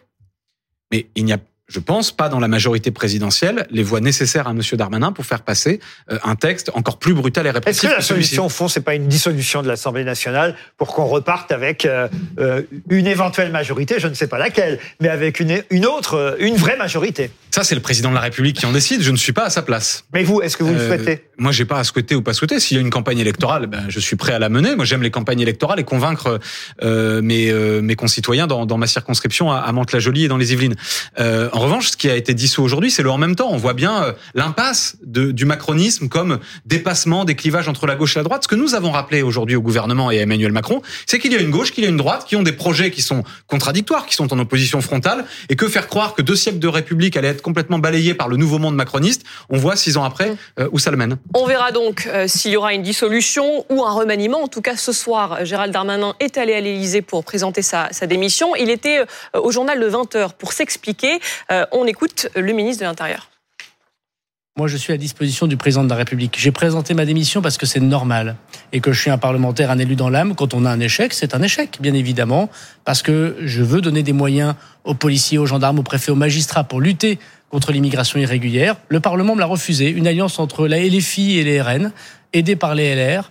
Bon voilà, ça les déshonore, mais il ne faut pas que ça nous empêche de donner la moyen de protection des Français. Le président nous a chargé de lui proposer demain une suite pour ce texte. Personne ne comprendrait que nous ne prenions pas nos responsabilités. Tant que je suis ministre de l'Intérieur, je prendrai ma responsabilité jusqu'à la dernière minute, dernière heure pour protéger les Français. Et moi, je le dis aux Français, si on n'a pas ces mesures, des drames nous attendent. Voilà pour les propos de Gérald Darmanin, qui euh, est à Matignon désormais avec euh, les ministres concernés par cette réforme, les présidents, euh, les groupes de la majorité. on va retrouver Loïc Besson sur place. Réunion en ce moment même, c'est ça? Oui, réunion de crise en quelque sorte. Je pense qu'il faut nommer un chat un chat. Gérald Darmanin qui vient d'arriver. Il y a il y a à peine deux minutes ici à l'hôtel de Matignon. Juste avant, on a pu voir arriver le véhicule d'Olivier Dussopt, le ministre du Travail. Vous l'avez dit, tous les principaux ministres concernés par ce texte ont été conviés ce soir par la première ministre pour, je cite, établir la stratégie. C'est la dernière partie de soirée. Ça fait suite à la demande juste avant d'Emmanuel Macron. Vous savez qu'il a euh, qu'il s'est entretenu pendant près d'une heure avec son ministre de l'Intérieur, Gérald Darmanin qui lui a présenté sa démission, démission refusée par Emmanuel Macron, mais le président de la République a chargé son ministre de l'Intérieur, mais également sa première ministre, eh bien, euh, de lui faire des propositions, je cite, pour lever euh, les blocages et à aboutir euh, à un texte immigration efficace pour les Français. Voilà pour pour les ce que nous communique la présidence de, de la République ce soir. Tandis que je regarde, il y a encore des, des cortèges qui arrivent qui arrivent ici. En tout cas, c'est sûr que c'est un camouflet que personne n'avait vu venir. On parlait avec des membres éminents de, de, l'exécutif, du gouvernement, mais également de la majorité. Personne n'avait pu imaginer que ce texte bute là sur cette motion de rejet, qu'il n'y ait même pas de débat euh, dans l'hémicycle, y compris au RN. On nous le disait, lorsqu'ils ont choisi ce choix stratégique de voter pour cette motion de, de rejet, ils ne pensaient pas euh, que ça ne passerait. Ferrarissime, la présidente de l'Assemblée nationale, a pris part au vote pour tenter de le sécuriser. Sans succès, ce qu'on retiendra finalement, c'est euh, ce texte rejeté avant même les débats, quelques près seulement, et le visage dans l'hémicycle de Gérald Darmanin lorsqu'il a vu ce résultat, ce sourire navré et ce bien joué qu'il semble avoir lancé à son opposition sur les bancs de la gauche dans l'hémicycle. On parlait de qui tout double hein, ce matin pour le ministre de l'Intérieur Gérald euh, Darmanin et effectivement il a perdu sur ce coup-là, ce jeu-là, mais il parle aussi quand même d'une alliance contre nature et on la voit d'ailleurs sur ce plateau cette alliance contre nature. Nous ne sommes pas alliés, pardon, mais nous ne sommes pas alliés. Oui, mais vous êtes alliés pour non, voter. non, non, non, non, mais vous n'êtes pas obligé de reprendre l'élément de langage du ministre de l'Intérieur. Je le reprends parce que c'est ce qu'il a je- dit. Je peux vous rappeler je- ce qu'est une motion de rejet. Une motion de rejet, il n'y a pas de texte. C'est- même pas comme une motion de censure. J'ai bien le, le compris. vote, le vote, ce n'est pas est-ce que euh, LR, Renaissance, le RN est d'accord avec euh, Benjamin Vous Lucas du ça groupe écologiste. vous aux entendus. Non, non, non, pas du tout. J'ai même d'ailleurs, si vous écoutez mon discours, passé 10 minutes sur les 15 à dénoncer ce qu'est l'extrême droite dans notre pays et à dénoncer le racisme, l'atmosphère qui a imprégné ce texte et qui est euh, le résultat de 30 ans de lepénisme dans notre pays euh, à travers à travers les, les campagnes électorales et un certain nombre de, de grands médias concurrents aux vôtres. Donc je n'ai aucune difficulté. Il n'y a pas d'alliance. Enfin, juste une chose, Monsieur Darmanin, il espérait que le RN vote euh, contre notre motion de rejet pour que le RN sauve son texte. Là, on ne l'aurait pas entendu ce soir, Monsieur Darmanin, dire je me suis allié avec le Rassemblement national. Et je vais vous dire, moi, je ne l'aurais pas dit. Je ne l'aurais pas dit parce que quand on a un vote binaire à faire, par exemple, moi, j'ai été élu au deuxième tour des élections législatives contre une candidate macroniste. Il y a sans doute des électeurs du Rassemblement national qui ont voté pour moi. Est-ce que ça a changé une ligne dans mon programme et dans mes propositions? Je ne crois pas. De la même façon, moi, j'ai voté Monsieur Macron à deux reprises à l'élection présidentielle pour empêcher Madame Le Pen d'accéder au pouvoir et pour empêcher l'extrême droite d'accéder au pouvoir. Est-ce que ça fait de moi un macroniste? Pas plus. Edwige Diaz, en tout cas, euh, il vous doit son succès, euh, notre invité de ce soir chez les écolos. Vous savez, nous, on a des comptes à rendre uniquement euh, aux Français. Et nous, nous Justement, ce soir Monsieur que- Darmanin vous le reproche. Les Français voulaient que cette loi passe majoritairement dans les pas. sondages et, et- et vous avez Non, je- voté contre l'idée d'en débattre. Je ne crois pas, euh, une fois de plus, je, je Vous croyez pas au sondage. Si, non, je, je, je crois que Monsieur Darmanin euh, fait preuve euh, d'une immense mauvaise foi, Euh, parce que euh, les Français, en effet, plébiscitaient un certain nombre de mesures, mais de mesures qui figuraient dans la version du Sénat pas euh, dans la version qui euh, nous a été présentée à euh, l'Assemblée nationale. Donc Monsieur Darmanin essaye de limiter son camouflet qui est dû, entre autres, à une absence de mobilisation des macronistes. Parce que le texte est passé à deux voix près, or il manquait neuf députés macronistes dans l'hémicycle. Donc que Monsieur Darmanin s'occupe plutôt de mobiliser ses troupes, ça lui évitera peut-être de subir euh, des revers. En tout état de cause, oui, nous, nous sommes satisfaits d'avoir pleinement mobilisé nos élus. Et alors, qu'est-ce que vous voulez maintenant nous les Que vous demandez d'une submersion migratoire qui était annoncée avec ce texte. on, apprend désolée, que à partir de demain, on doit faire des propositions. Gérald Darmanin, les ministres doivent faire des propositions à Emmanuel Macron pour la suite de ce texte qui va continuer son, son chemin constitutionnel. Vous voulez quoi, vous? Écoutez, nous, une proposition, nous allons en faire une de plus. Euh, Marine Le Pen déposera demain sur le bureau de l'Assemblée nationale une proposition de loi visant à faciliter l'expulsion des délinquants étrangers, sans associer cette proposition à une proposition de régularisation massive euh, de clandestins. Donc si ça Darmanin se dit ouvert texte, au ça, consensus, non, parce que là, ce texte était en même temps. C'était d'un côté, on facilite les expulsions et d'un autre côté, on régularise massivement. C'est-à-dire, vous expulsez un peu et vous régularisez beaucoup. Nous, On demain, régularise des Le gens Pen, qui travaillent allons- et dont on a besoin parfois nous, dans certains avec métiers. Marine Le Pen, nous allons précisément nous concentrer sur l'expulsion des délinquants étrangers qui posent problème dans notre pays. Mais vous ne pouvez pas comparer les délinquants étrangers et des gens qui travaillent et qui demandent à être régularisés. Pardon, oui. Mais sur cette Bureau. question, c'est intéressant parce que nous avons des visions, par exemple, entre le Canada et la France très différentes. On choisit, d'ailleurs, beaucoup de Français dans ces industries, dans ces secteurs d'activité sous tension. Beaucoup de secteurs, aujourd'hui, bénéficient de l'arrivée de Français à Montréal ou au Québec.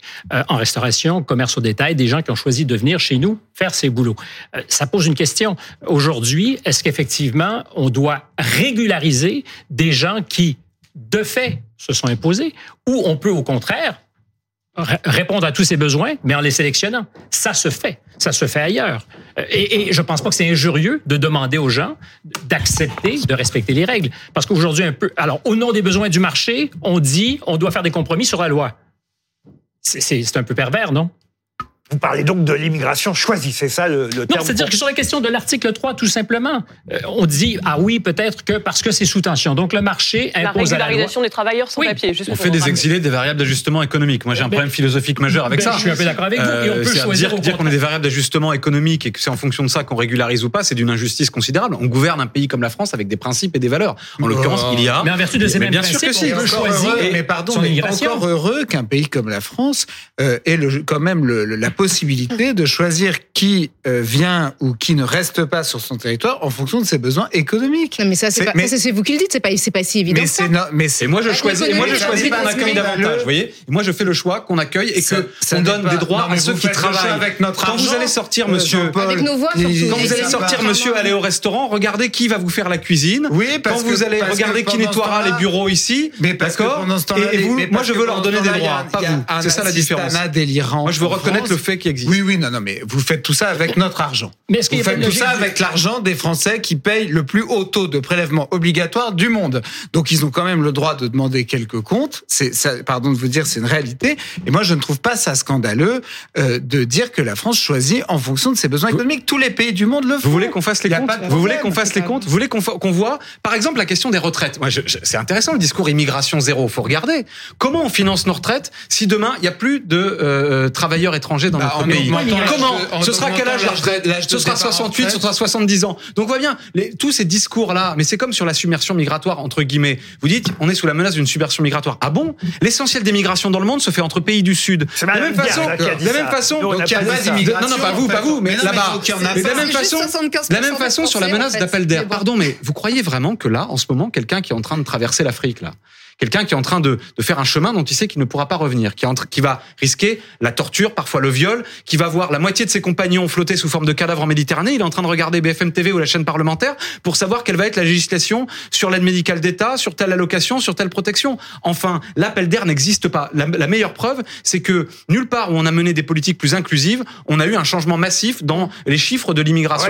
Encore une fois- disait la même chose que encore vous une tout fois, mais ce qui serait intéressant, c'est qu'on ait ce débat. Et moi, c'est ce que j'ai voulu dire cet après-midi, un peu euh, avec à- l'esprit la raison, les chiffres, la vérité. Et pas, j'en prends un exemple. Le peuple français surestime, est l'un des pays, nous sommes l'un des pays qui surestime le plus le nombre d'étrangers dans sa population. Rendez-vous non, compte de oui, 15 d'accord. points. Mais Les gens voient plus d'étrangers qu'il n'y en a vraiment. Mais bien sûr, les gens, les gens fantasment tout. Mais ça n'existe pas. Non, mais des gens comme pas. vous, comme Madame Mais- Diaz, et les gens comme moi, dans la société Diaz, Vous avez raison de nous assimiler. C'est pas moi qui ai voté Non, je vous cette motion pas. de rejet avec Madame Diaz. Vos- Euh, vos- vos amis, si vous aviez été élu député mais- LR, vous l'auriez voté sans doute, de- comme l'immense majorité de vos amis. Je ne pense pas, cher monsieur. Je ne pense pas. Parce que moi, je trouve que même s'il y avait des insuffisances dans ce texte, et moi, j'aurais euh, plutôt voté la version du Sénat, euh, ne vous en déplaise, que la, que, que la version qui a été euh, caviardée par le l'Assemblée nationale, il y avait quand même des choses positives dans ce texte. Et c'est terrible, comme vous, vous, comme Madame Diaz, vous êtes dans des postures sur ces sujets-là. Vous devriez. Je viens de vous parler de chiffres. Vous devriez. Je viens de parler de Mais moi, vie humaine. J'ai cité des C'est quoi la chiffres posture hein J'ai pas cité dans fois le slogan, vous. l'émission. Non, j'ai- j'ai parlons des chiffres. Elle est où la submersion migratoire Les chiffres de l'INSEE. Euh, parlons des chiffres. qui- Où est la submersion montrent que- migratoire qui Démontrez-la moi. Qui montre que vous avez une surreprésentation. C'est désagréable à dire, mais c'est comme Non, ça non, non, malheureusement. Vous avez une surreprésentation euh, des personnes de nationalité étrangère dans l'inactivité, le chômage. Ça, c'est les chiffres de l'INSEE. Je vais pas Vous les avez une surreprésentation des personnes De précaires et même que vous maltraitées les avez- par la société, avez- par la ah oui, désertification des services 41% publics dans les chiffres du chômage. Oui, c'est vrai. 42% des Marocains, 47% Vous nous avez déjà des donné ces Je sais, mais je lui donne à lui parce qu'il me dit que je fais que des slogans. Donc, il, faut arriver à avoir des débats dépassionnés. Moi, je suis pas pour qu'on brutalise les personnes de nationalité. Il y a eu, au moment de la pandémie, il y a eu au moment de la pandémie, neuf fois plus de cas de Covid parmi les immigrés que parmi le reste de la population, parce qu'ils vivent dans des conditions de promiscuité plus D'accord, fortes, mais ça, parce qu'ils ont moins facilement accès aux soins. Donc à ce moment-là, je Donc, me souviens qu'à peu près à cette heure-ci, à peu près à cette heure-ci, vous et moi, des vous et moi, nous les applaudissions parce qu'ils exercent les métiers de première ligne. Et là, vous dites, ils vivent dans des conditions de promiscuité terribles et donc il en faut encore plus. Non, je vous parlez je- jamais des pays de départ, par Je exemple. dis qu'un grand pays comme la France a les moyens d'accueillir dignement celles et ceux qui se trouvent sur son sol. Oui, Bah, je oui, comme d'autres pays l'ont je, fait. Je, je, je, je pense qu'en effet, il faut le faire, mais je pense que c'est pas en accueillant toujours plus de gens qu'on va le faire. Et je pense qu'on arrive déjà Charles à Consigny. saturation de nos moyens. Charles, je voudrais vous faire réagir à ce tweet de Renaud Muselier. Euh, Monsieur Muselier qui a tweeté euh, là, il y a quelques heures à peine, mais comment les républicains ont-ils pu voter ainsi avec les insoumis écologistes avec qui ils ne sont d'accord sur rien à propos d'une loi immigration qu'ils auraient rêvé de voter s'ils avaient été au pouvoir Monsieur Muselier dit que c'est impensable, irresponsable, insupportable, inadmissible, incohérent. Vous êtes d'accord avec lui? Pas, pas complètement. Moi, moi, je, ça dépend comment on se place. Je trouve qu'il y avait des euh, mesures dans cette loi qui vont dans le bon sens, mais je trouve qu'il y avait aussi des renoncements. Et c'est toutes les limites dues en même temps. C'est-à-dire que moi, je ne trouve pas scandaleux de soumettre à une condition de durée de présence sur le territoire minimal la perception d'allocation sociale. C'était euh, ajouté par le Sénat, ça a été supprimé par la commission des lois de l'Assemblée nationale. C'était un renoncement. Euh, je ne trouve pas. euh, euh, Il y, il y avait un certain nombre de mesures. Oui, je ne trouve pas scandaleux euh, de de- de- d'ajouter cette même condition pour le regroupement familial. Ça avait été aussi ajouté par le Sénat, une condition de présence minimale de 24 mois sur le sol français et des ressources suffisantes euh, pour bénéficier du regroupement familial. Ça a été supprimé là aussi par l'Assemblée nationale. Donc vous aviez comme ça des mesures. Parce que qui le droit de mener une vie familiale normale est n'était un, pas- droit, hum- un droit humain. C'est pour ça, en fait. Quand je pense que vous avez Oui, manifesté oui, avec vos amis de Bah, LR derrière des pancartes, un papa, une maman, les valeurs pas du familiales, tout, mais et que, qui, qui- mais que- je vous enverrai et que la première que valeur fait. familiale qui devrait nous rassembler, c'est quand même que les familles doivent pouvoir vivre mais ensemble, fait quoi, un quand même. article pour C'est le dire que minimum j'étais pour syndical. le mariage gay et, Eh ben, je, très et je me suis exprimé contre sens commun et, Et bah donc, contre et bah ces donc, et manifestations. donc, aimer toutes les familles, y compris les familles dont un parent n'a pas la nationalité française et permettez-leur de vivre dire en ça France. Parce que ça, c'est des slogans faciles. C'est tellement confortable, cette récite- position-là. On, on dirait du Lucchini qui imite un mec de gauche. Je vous remercie, j'adore. Ah, je vous remercie, j'adore Fabrice quasiment de Ça me gauche. fait très plaisir. C'est tellement facile. J'ai- passé une bonne journée, vous me permettez de bien la terminer. Je vous remercie la réalité, énormément. elle est plus compliquée que ça. On est plus du, en train de parler du mariage de la carpe et du lapin euh, ce soir. J'ai une très bonne fable de La Fontaine d'ailleurs après si ça vous intéresse mais elle serait un peu longue pour ce Ah, soir. bah écoutez, voilà, Lucchini serait là. En tout cas, il, il nous la donnerait. Vous la connaissez par cœur? Euh, non, je je m'y risquerai Ah pas oui, pour ce soir. euh, voilà, des promesses, toujours des promesses hein, au final. Voici Mais ce, Lucchini a surtout beaucoup plus de talent que moi pour le faire. Chacun son job, si je puis dire. voici ce tweet de Yann Brossa sur lequel j'aimerais vous faire réagir aussi. Monsieur Brossa a tweeté Gérald Darmanin aurait sans doute dû passer moins de temps à compter les étrangers sur Twitter et plus de temps à compter les voix pour son projet de loi sur l'immigration. Ok.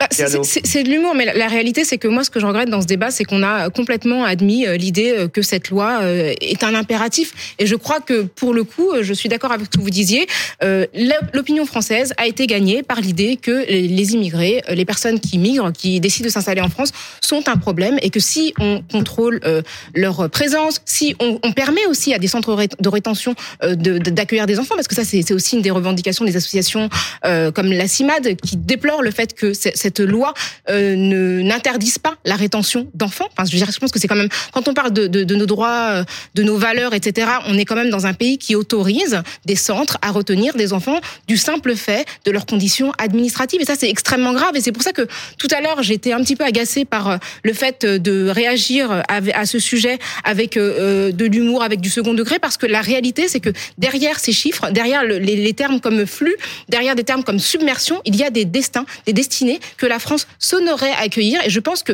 quand on est un pays comme la France qui se prévaut d'avoir inventé les droits humains, on ne peut pas se permettre de se cacher derrière des impératifs économiques pour justifier l'accueil ou non de personnes. Mme Diaz voudra réagir à ça, j'en suis sûr. Oui, mais c'est toujours euh, très euh, drôle de voir euh, les belles âmes de gauche C'est pas nous drôle, dire madame. euh, qu'il faut accueillir tout le monde. Mais la vérité, madame, c'est que vos politiques ne sont pas humanistes et que c'est que vos politiques qui organisent la précarité dans notre pays. Et oui, moi je dis au Rassemblement national, nous sommes fiers de défendre d'abord la priorité nationale. Oui, nous voulons que les Français puissent d'abord bénéficier des logements sociaux, qu'ils puissent d'abord bénéficier de soins, que les étudiants puissent d'abord bénéficier de logements étudiants. Et donc, c'est clairement, je pense que c'est pour ça qu'aujourd'hui les Français nous font de plus en plus confiance parce qu'ils se rendent compte que vous vous organisez la précarité Je suis pas avec élue, leur madame. argent en plus. Je suis pas, je sais pas avec qui vous me confondez, mais je suis absolument pas députée. La suite, maintenant, qu'est-ce qui va se passer? On disait il y a une option qui a été écartée, c'est le retrait euh, du projet de loi. Ça, Gérald Darmanin a dit non. Ça va être soit l'exécutif qui veut euh, convoquer une commission mixte paritaire, soit le gouvernement qui renvoie le projet de loi euh, au Sénat. Ben, on parlait tout à l'heure d'un chemin de crête qu'il fallait trouver. Il sera très étroit parce qu'au sein même de cette majorité relative, on ne le dit pas suffisamment, cette majorité relative. Ça s'est vu, là. Ça s'est vu un C'est petit peu. bien entendu, ça s'est Ouais. bien vu. Mais au sein même de cette majorité, donc toute relative, il y a aussi dissension Euh, entre euh, la première ministre, Madame Borne, et Gérard Darmanin. Je pense que euh, Gérald Darmanin, pardon, il y a un monde Euh, et il faudra faire euh, dans la famille, au sein de la famille, euh, le là. Et je pense pas que c'est gagné d'avance.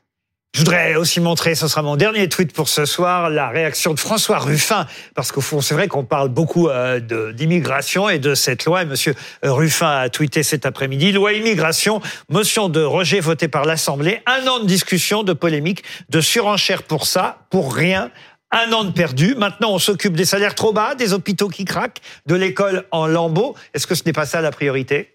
Oui, et j'ajoute, on s'occupe de la fraternité, de l'accueil, de l'inclusion. Moi, je crois que euh, nous avons à mener un grand chantier pour euh, l'inclusion, pour permettre à toutes celles et tous ceux qui vivent sur notre sol de parler correctement la langue française, euh, de pouvoir élever leurs enfants dans de bonnes conditions, pour permettre à des familles de se réunir. Et oui, le sujet qui nous est posé, c'est la conception que nous avons de la République. L'extrême droite et une partie malheureusement de la droite radicalisée avec elle pense que le sujet, c'est l'immigration. Moi, je pense que le sujet, c'est comment liberté, égalité, fraternité s'incarnent dans la vie quotidienne de chacune et de chacun. C'est pour ça qu'on se bat pour les services publics, c'est pour ça qu'on se bat pour l'école, c'est pour ça qu'on se bat pour un meilleur partage de la richesse, parce qu'on verra à ce moment-là que non, madame, la France n'est pas euh, prise à la gorge par euh, l'immigration aujourd'hui, voire même elle a euh, son compte à y trouver. Je prends l'exemple des étudiants étrangers, 1,35 milliard d'euros qu'ils rapportent par an à l'économie. J'aime pas les arguments économiques, mais il faut quand même l'entendre celui-là. Et puis, c'est une source de rayonnement euh, dans le monde que d'avoir euh, des talents qui viennent se former chez nous. Moi, je pense que la France, elle est un grand pays, que nous ne sommes pas un peuple frileux, replié sur lui-même, qui doit avoir peur des autres, qui doit avoir peur d'accueillir. Au contraire, nous sommes suffisamment forts, suffisamment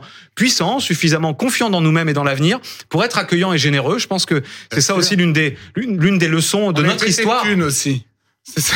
En France, on, est, on a suffisamment de moyens. On a, on a, la France est un pays riche et prospère. Bah, vous pouvez sans doute payer encore peut-être un peu plus d'impôts, Ah oui, bien sûr. Ah. Bah, moi voilà. aussi. Voilà moi, je suis la prêt à en payer plus. du projet. Moi, je suis Allez, parlementaire, je suis prêt à en Bah, payer vrai, plus. vous on n'est qu'à 75%. On peut On n'ouvre pas, 80. du tout, non on n'ouvre pas à nouveau un débat là-dessus. On va remercier Madame Edwige Diaz et vous aussi, Monsieur Benjamin Lucas, d'avoir euh, accepté notre invitation. Et moi, je vous laisse en compagnie de Julie Hamet, puisque Julie, vous êtes là jusqu'à 22 h avec nos Et il sera question de quoi, devinez? De la même chose. On va pas être très original.